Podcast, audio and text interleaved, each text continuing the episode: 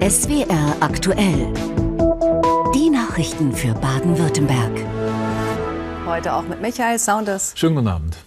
Und schön, dass Sie dabei sind an diesem Wochenende, an dem er wieder da ist der Winter. Skifans freuen sich und sind schon ganz aus dem Häuschen, dass die Flocken auch endlich mal liegen bleiben und dass so viel herunterkommt, dass es möglich ist, auf die Piste zu gehen.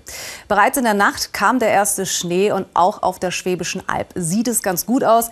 In Holzelfingen im Landkreis Reutlingen sind die Lifte schon in Betrieb. Für Familien also ideal, um mit kurzer Anreise mal wieder ordentlich Spaß auf der Piste zu haben. Sonja Legisa. Endlich schleppt er die Skifahrer wieder nach oben. Der Lift in Holzelfingen. Rund 1500 Gäste strömten hierher, um dann nach unten zu gleiten. Gekonnt oder angeleint. Und macht Spaß hier zu fahren? Ja, total. Hätte nicht gedacht, dass es heute so gut läuft. Hab mich total gefreut, dass der Lift aufmacht. Herrlich. Kein Kunstschnee, man kann fahren. Schön, wenn es überhaupt noch klappt. Vor allem mit den Kindern ist halt ganz angenehm, wenn das Skigebiet nicht so riesengroß ist, dann hat man sie immer im Blick. Das ist schön. Super. Heute kurze Anfahrt und zwei Stunden Skispaß. Macht richtig Spaß doch. Den Pistenbully anschmeißen und endlich wieder über Schnee fahren. Jochen Geckeler freut sich, denn die ganze Wintersaison war es hier grün, bis auf ein paar Tage im Dezember. Ja, da ist man froh, dass jetzt äh, noch Schnee gekommen ist. Äh, wir haben bibbert in den letzten Wochen, wo es so arg warm war, wie sich wohl entwickelt. Und jetzt sind wir natürlich froh, dass äh, das Wetter wieder so ist, wie wir es brauchen können. Und los geht's!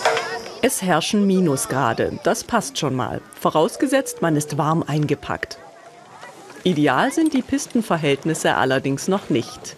Es ist erfrischend kalt, was ich sehr schön finde. Auf der anderen Seite ist natürlich viel zu wenig Schnee und ich habe schon ein bisschen Angst um meine Skier. Dann setzt man sich eben ins Schneekarussell oder fährt nach dem Motto Augen zu und durch. Morgen soll es nochmal schneien, also gute Aussichten für weitere Skitage auf der Alp. Die weißen Flocken sorgen nicht nur für Freude. An vielen Orten im Land hat der Schneefall für Unfälle gesorgt. Mehr dazu später im Nachrichtenblock.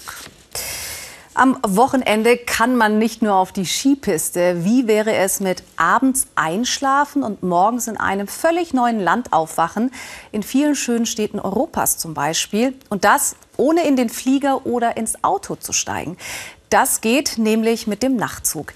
Den gibt es in Deutschland schon seit Beginn der 1850er Jahre. Aber mit dem Fahrplanwechsel im Dezember fahren die Nachtzüge auch ab Stuttgart nach Italien. Vielleicht also was für den einen oder anderen, um einfach auch mal ganz spontan übers Wochenende dem kalten Baden-Württemberg zu entfliehen.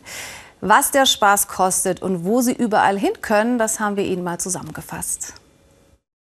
Von Stuttgart aus können Sonnenhungrige direkt nach Venedig fahren und ein Gelato an der Adria genießen. Bei einem Zwischenstopp in Salzburg kann man aber auch in andere Wagen umsteigen, zum Beispiel in Richtung Wien, Budapest oder Zagreb. Zwar nicht in den Süden, dafür Richtung Norden fahren Nachtzüge auch ab Freiburg, Karlsruhe oder Mannheim, etwa ins Ausland nach Amsterdam oder Prag. Das Angebot reichhaltig. Von Sitzwagen über Liegewagen bis hin zu Schlafwagen ist alles möglich in den Nachtzügen. Einen Platz im Sitzwagen gibt's ab 29,90 Euro. Der Nachteil, wie der Name sagt, sitzt man hier und das in einem Sechserabteil. Wer es dann doch komfortabler mag, für den gibt's Liegewagen. Die sind besonders für Familien geeignet. Auf den Betten können in dem Abteil bis zu sechs Personen schlafen. Kostenpunkt ab 49,90 Euro inklusive Frühstück. Kinder bis zu fünf Jahren reisen kostenlos. Mehr Privatsphäre gibt's im Schlafwagen. Ein eigenes Waschbecken gehört hier zum Standard. Für mehr Geld gibt's eine Dusche und eine eigene Toilette. Maximal drei Personen haben hier Platz. Die intimere Atmosphäre kostet aber. Ab 129,90 Euro inklusive Frühstück muss man hier zahlen, um möglichst entspannt an sein liebstes Reiseziel zu kommen. Für jeden Geldbeutel scheint also was dabei zu sein. Und wenn man diese schöne Postkartenidylle Italiens sieht, dann bekommt man Lust zu verreisen. Jetzt kommt natürlich noch die große Frage, ist es auch wirklich komfortabel und praktisch, mit so einem Nachtzug unterwegs zu sein?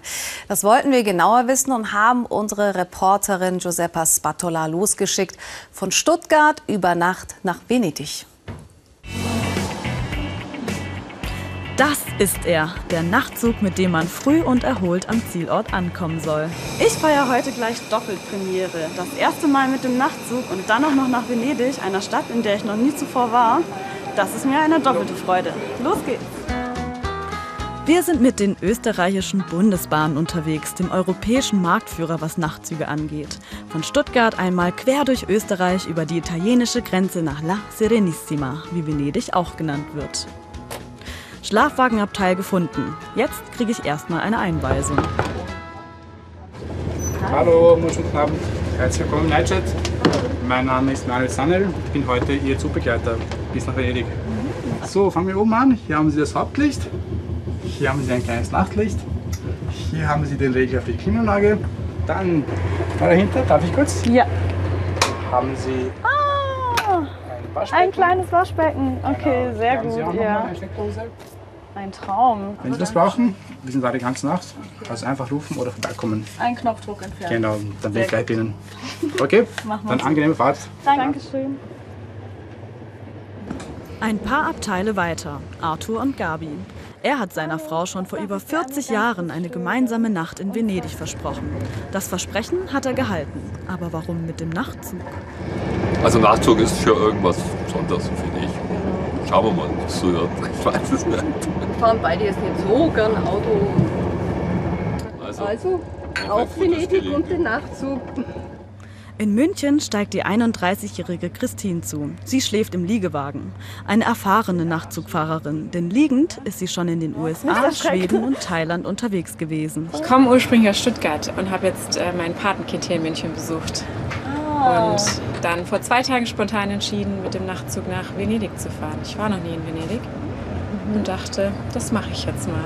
Es ist nach Mitternacht, das Bett ruft und der Bordsteward macht es mir mit geübten Handgriffen bereit. Bitte schön. Super, vielen Dank. Zähne sind jetzt auch geputzt. So, für mich heißt es jetzt ab ins Bett. Der nächste Morgen. Geschlafen habe ich kurz, aber ganz gut. Dank Oropax, denn laut war es schon.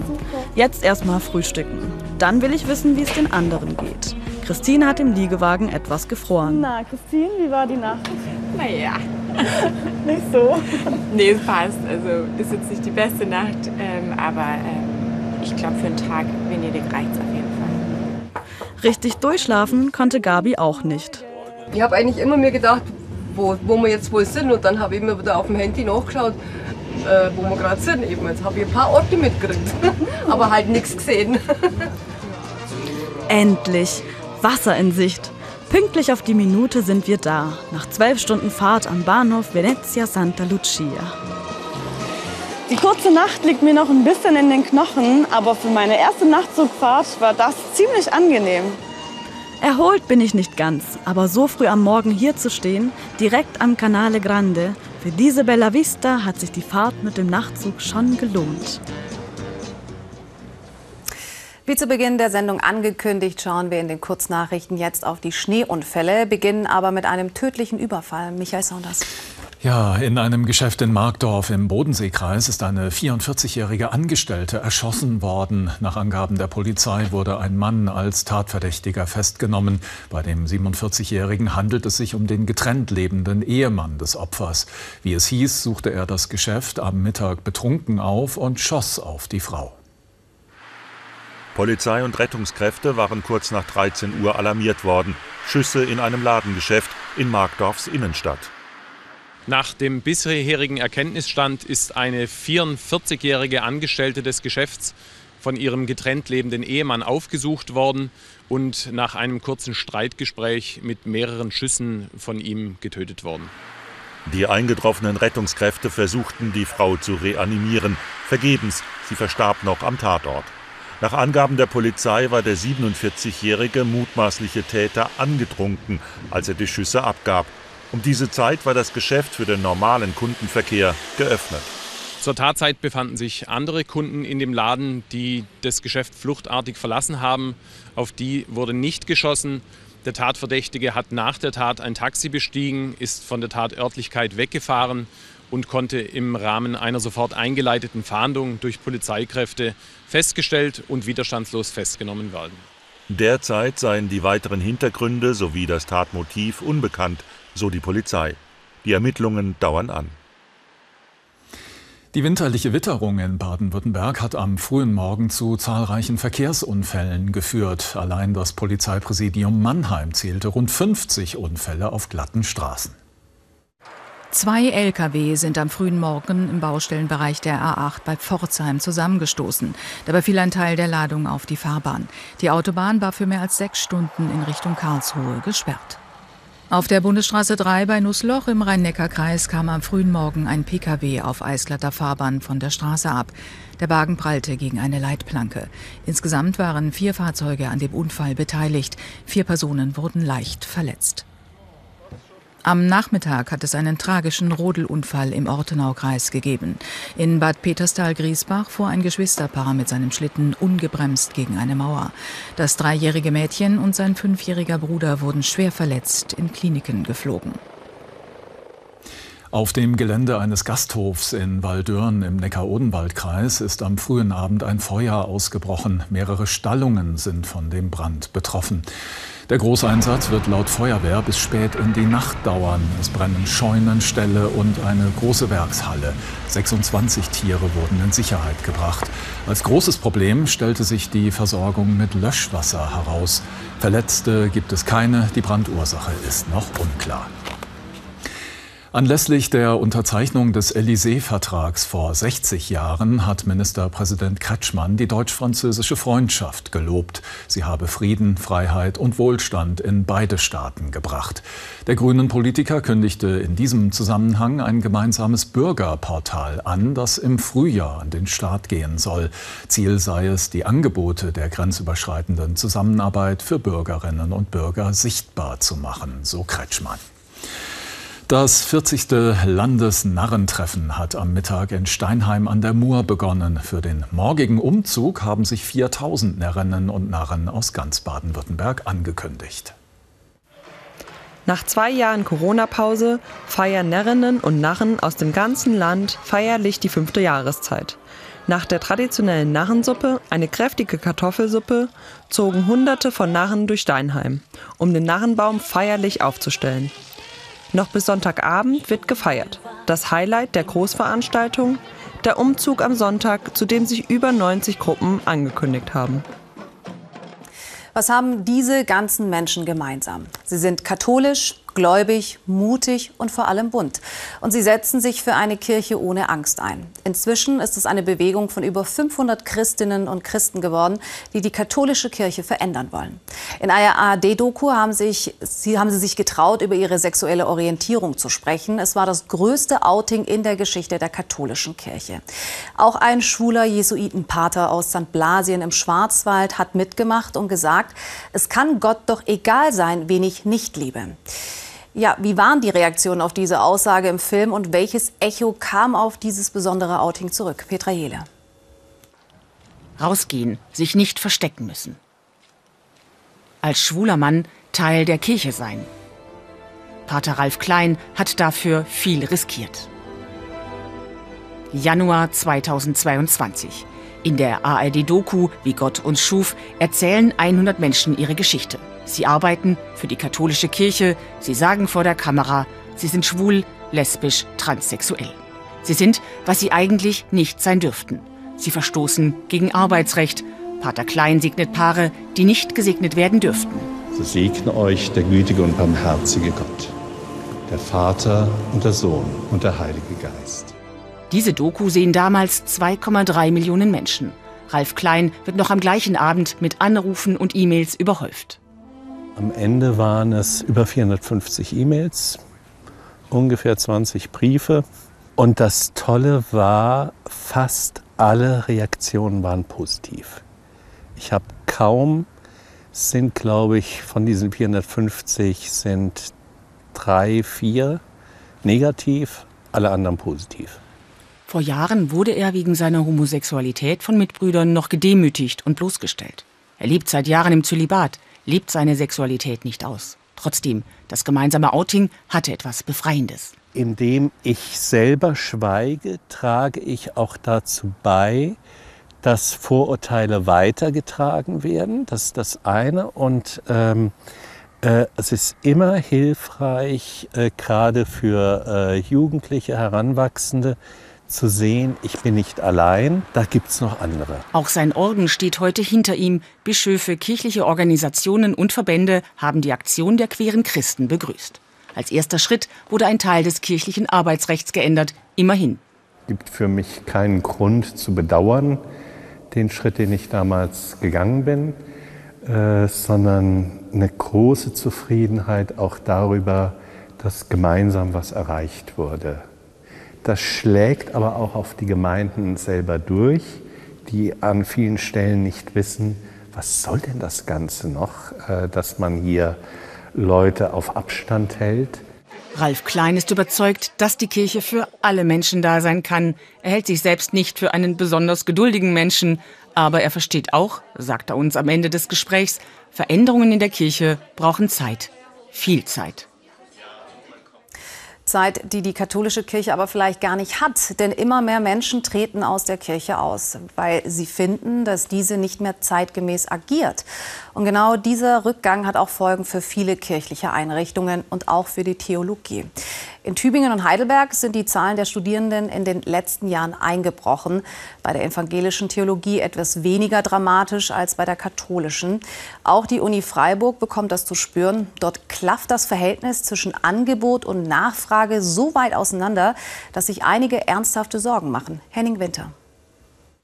Wenn Theologieprofessor Magnus Stried die Tür zum Raum aufschließt, in der die Erstsemestervorlesung stattfindet, beschleicht ihn jedes Mal ein bedrückendes Gefühl. Und das nicht ohne Grund. Denn vor zehn Jahren hätte dieser Raum nicht ausgereicht. Rund 130 Studenten gab es damals, erinnert sich Stried. Heute sind es gerade mal 25, die mit dem katholischen Theologiestudium begonnen haben.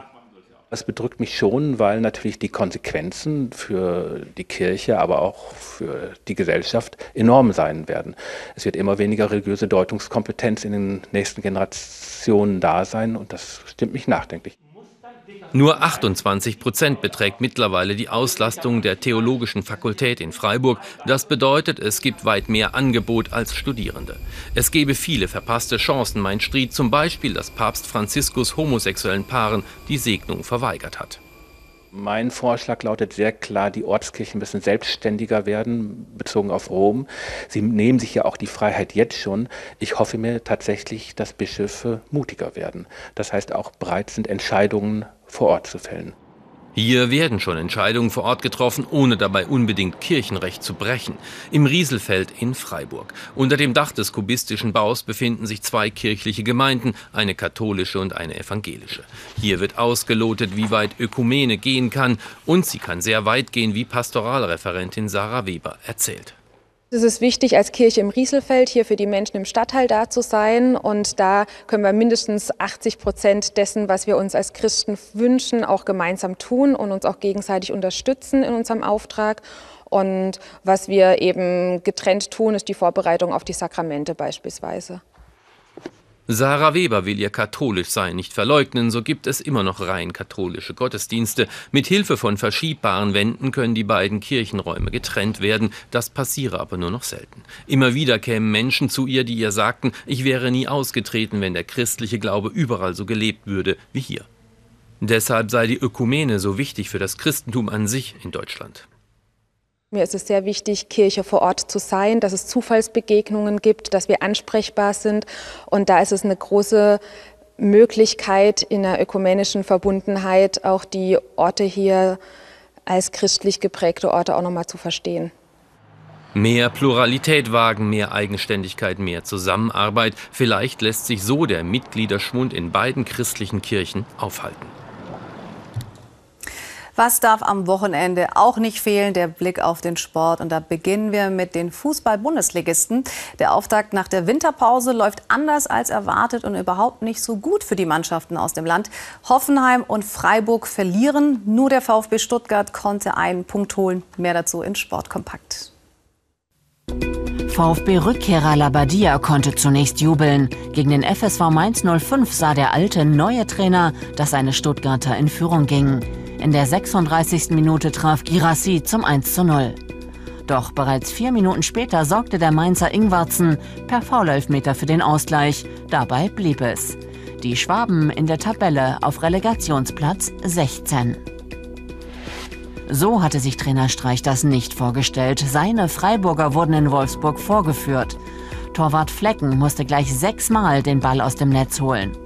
Schon zur Halbzeit lag der SC mit 0 zu 3 zurück. Zweimal hatte sich der Wolfsburger Wind gegen die Freiburger Abwehr durchsetzen können. Am Ende hieß es 6 zu 0 für Wolfsburg. Ein bitterer Tag für den SC Freiburg, in der Tabelle nun auf Rang 4. Denn Union Berlin lag zwar zunächst gegen Hoffenheim zurück, weil Bebu für die TSG kurz vor der Pause erfolgreich war, doch in der zweiten Halbzeit spielte und traf nur noch der Gastgeber. 3 zu 1 für Union Berlin. Der Tabellenzwölfte Hoffenheim wartet jetzt seit sechs Ligaspielen auf einen Sieg. Auch wenn es heute für den SC Freiburg nicht so gut lief, gehört die Herrenmannschaft natürlich dennoch zu den erfolgreichen Bundesligisten. Aber auch das Frauenteam der Breisgauer ist erstklassig. Die Mannschaft ist momentan ebenfalls auf Platz 4 und mit verantwortlich ist sie hier, Janina Minge.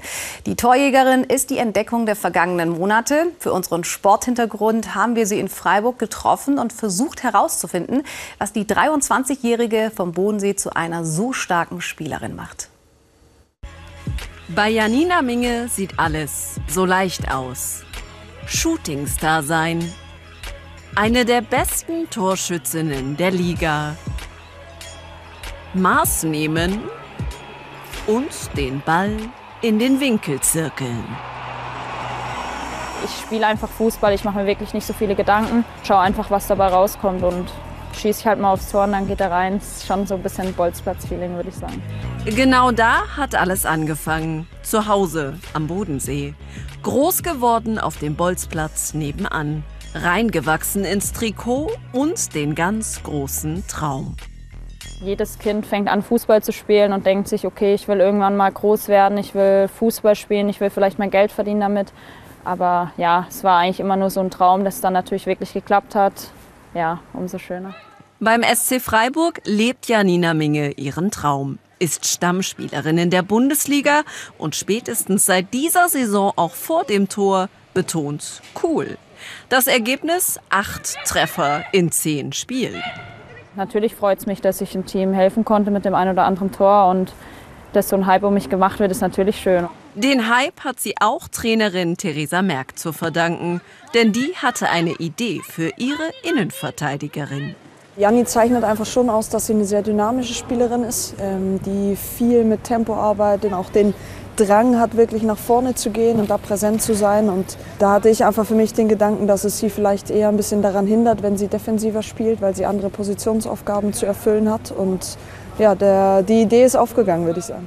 Jetzt hat Janina Minge ihre Wohlfühlposition. Sie trifft auch dank eines Tipps von ihrem Opa Theo. Ich sag doch immer, ich soll einfach aufs Tor schießen, dann geht er schon irgendwie rein und irgendwie klappt es ja. Deswegen ist schon, ja, schon ein besonderer Mensch auf jeden Fall. Der bei jedem Heimspiel auf der Tribüne sitzt. Opa Theo ist da, unterstützt. Oder gibt's etwa noch ein Erfolgsrezept? Käsespätzle ist mein Lieblingsessen. Ähm, Nudeln esse ich irgendwie so vor jedem Spiel, hat sich irgendwie so eingebürgert. Hat natürlich auch viel mit der Psyche zu tun, glaube ich. Ich denke mir so, okay, wenn ich Nudeln esse, dann kann ich noch ein Prozent raushauen. Und vielleicht ist es genau dieses Prozent, das den Unterschied macht. Und Janina Minge zur Freiburger Führungsspielerin, bei der das alles irgendwie so leicht aussieht. Leicht wird das hier allerdings nicht. 24 Stunden lang so viele Bahnen schwimmen wie nur möglich. Das Ganze aber nicht nur, um die eigenen Grenzen zu testen, sondern auch für einen guten Zweck. Die Aktion findet im Sportbad Neckarpark in Stuttgart statt. Los ging es mit dem 24-Stunden-Schwimmen heute Nachmittag um 15 Uhr. Alle konnten mitmachen. Einzelschwimmer, Teams, Familien oder Schulen gingen ins Wasser. Und das Gute, durch die verschiedenen Wertungsklassen ist am Ende jeder Teilnehmer ein Gewinner. Und gleichzeitig bekommt auch das Kinderkrankenhaus Olga Hospital Geld gespendet.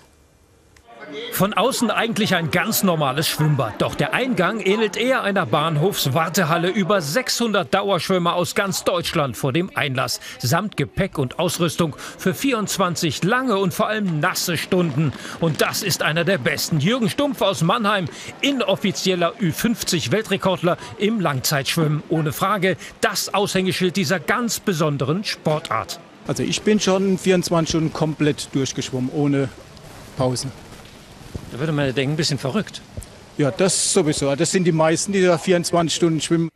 In unterschiedlichen Wertungen nach Alter und Geschlecht als Familie oder Mannschaft wird geschwommen. So wie das Team Warmduscher. Seit vielen Jahren eine verschworene Gemeinschaft hier mit dem Ziel, die 1000 Kilometer Marke gemeinsam zu knacken. Punkt 15 Uhr. Viel Gewusel vor dem Start und dann geht's ganz unspektakulär los. Jürgen Stumpf, gelbe Kappe, Startnummer 19 mit den ersten Zügen auf der 50-Meter-Bahn. Der Ausnahmeschwimmer des SV Hellersbrühl wird 24 Stunden ohne Schlaf durchschwimmen. Ich gehe ins Wasser und schwimme meine Bahn immer wieder hin und zurück. Ab und zu weiß man nicht mehr, ob man in die eine Richtung schwimmt oder in die andere. Das ist klar, weil so vielen Bahnen. Aber mir macht es Spaß. Jede Bahn wird akribisch notiert. Über die Schwimmdauer entscheidet jeder der zwischen 7 und 70 Jahre alten Aktiven selbst. Nur die härtesten sind tatsächlich 24 Stunden inklusive der Nacht im Wasser. Unglaubliche 69 Kilometer der Rekord von Jürgen Stumpf. Und auch heute liegt er gut und entspannt im Rennen. Wie sieht's aus? Schaffen Sie den Rekord? Es läuft recht gut. Müssen wir nach ein paar Stunden nachfragen. Viel Erfolg! Bis morgen Nachmittag wird Jürgen Stumpf hier weiter seine Bahn ziehen. Was für eine Leistung. Absolut. Jetzt kommt gleich noch das Wetter und Michael kommt auch noch mal. Genau, 22.15 Uhr direkt nach dem langen Schlagerabend mit Andy Borg. Gute Unterhaltung. Schönen Abend.